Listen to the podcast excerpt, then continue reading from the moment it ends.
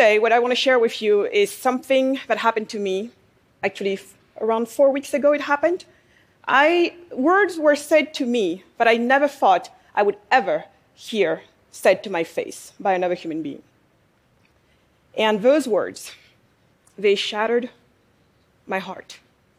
And at the same time, they filled it with so much hope.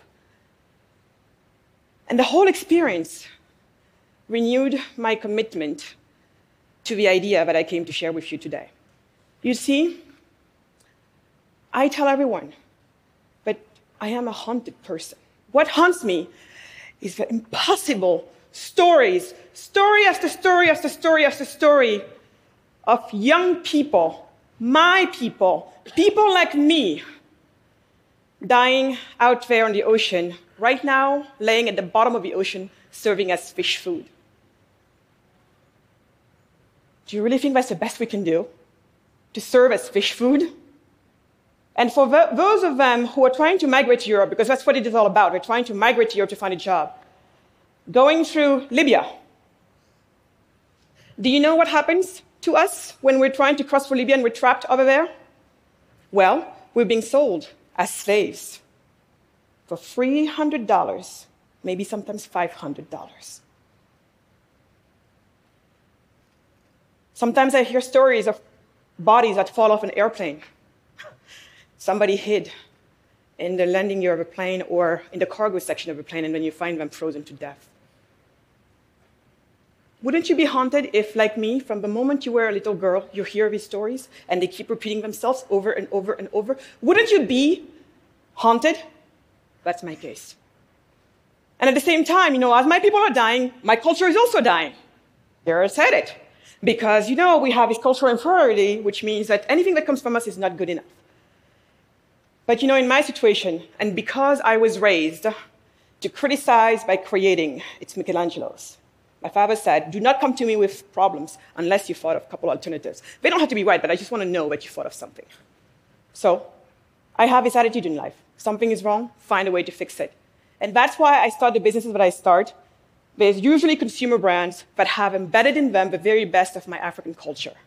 And what I do is it's all packaged 21st century world class standard, and I bring that to one of the most sophisticated markets in the, in the, United, in the world, which is the US.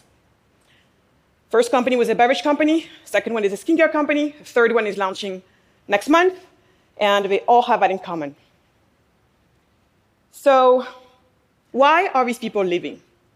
They're leaving because they have no jobs. They're leaving because where they are, there's no jobs. So, the poverty that's really striking them is at the cause, root cause of why they're leaving. Now, why are people poor? People are poor because they have no money. You have no money because you have no source of income. And for most of us, what is a source of income? For most of us, what is our source of income? What is it? Tell me. Jobs. Thank you. Where do jobs come from? Comes from where? Businesses. Thank you. Now, if jobs is what fixes poverty, and jobs come from businesses, don't you think, especially if they come from small and medium sized enterprises, SMEs, then don't you think, maybe for a second, that we should focus on making it easy for a small business person to start and run their business? Don't you think that it makes sense? Why is it that when I look at the Doing Business Index ranking of the World Bank, that ranks every country in the world as in terms of how easy or hard it is to start a company, you tell me why African countries, all 50 of them, are basically at the bottom of that list. That's why we're poor. We're poor because it is literally impossible to do businesses in these countries of ours. But I'm going to tell you exactly what it means on the ground for someone like me. You know, I have a manufacturing facility in Senegal. Did you know that uh, for all my raw material that I can't find in the country, I have to pay a 45% tariff on everything that comes in? 45% tariff. Do you know that even to look for fine cardboards to ship my finished products to the US, I can't find new finished cardboards? Impossible. Why? Because those guys are not going to come here to start their business, you know, with distributors, because it makes no sense either. So right now I have to mobilize $3,000 worth of cardboards in my warehouse so that I can have cardboard. And by the way, they won't arrive for another five weeks. The fact that we are stifled with the most nonsenseless laws out there. That's why we can't run businesses. It's like swimming through molasses. So today, today, so what can you do about that? You know, I told you today that someone said to me words that marked me. The words were, because I explained the same thing to my employees in Senegal, and one of them started crying. Her name is Yahara.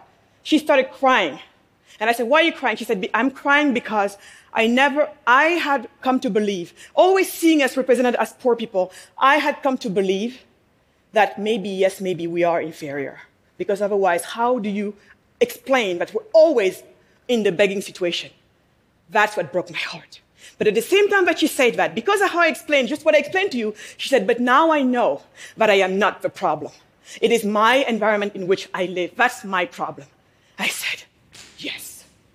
And that's what gave me hope that once people get it, they now change their outlook on life. Here, what are some of the solutions then? If jobs is a solution and we need a good, uh, don't you think then that we should be simplifying the business environment of all of these countries? Don't you think? And along with you, I would like for all of your friends from the other 50 countries that are at the bottom of that list to do the same thing. You do that, we do the rest of the job. I'm doing my part of the game. What are you doing? What are you doing? What are you doing?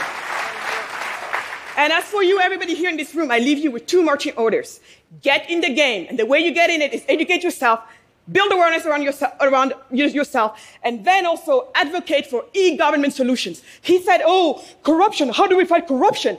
Well, as a matter of fact, I'm here to tell you that yes, you can do it by the stroke of a pen. You do not need anyone to tell you when and how to do that. It is the one thing actually that you don't need to wait for anyone to do. So do it. Otherwise, don't come and tell me that you want to fix corruption. You and your other 50 friends from the other 50 countries that are at the bottom of that list. That's how you fight corruption. Because corruption happens. If you were only charging me 5% to get my stuff in the country, my raw material, instead of 45%, do you really think that I would have to go and pay a bribe? That's what breeds corruption. Bad laws, sets of horrible, nonsense laws. right? So, you want to fight corruption? That's what you do. And again, remember, I told you you don't need to wait for anyone. You can do that by yourself. Unless you're telling me that maybe you have no sovereignty, and then that's a whole other problem, isn't it? Okay. So, so from here on, I have simple words for our leaders. This, will, this can go two ways. It can go the nasty way, because we have hundreds of millions of young people coming to life right now here. And if you do not, if they don't have an outlook in life, they are going to go for a revolution. They're going to go for violence. And none of that, none of us wants that. None, none of us. So that's the one way it can go. Or the second way it can go is all of this happens peacefully, productively, and everything is good. And you do what you need to do. You get out of my way. You let people like me do our job. We create all of these jobs we need. And then everybody, Africa becomes this very prosperous country that is designed to be, it should have been for a long time. It happens like that. Everybody's happy. We move on with our lives. It can happen two ways. Pick violence or you pick uh, the calm, productive way. I want the calm, productive way. None of us should ever, ever even try to think about what else could happen if we don't go there. So please. And the time has come. This type of picture, prosperity, happiness, human flourishing, that's what I see if we do our job. Thank you. Thank you.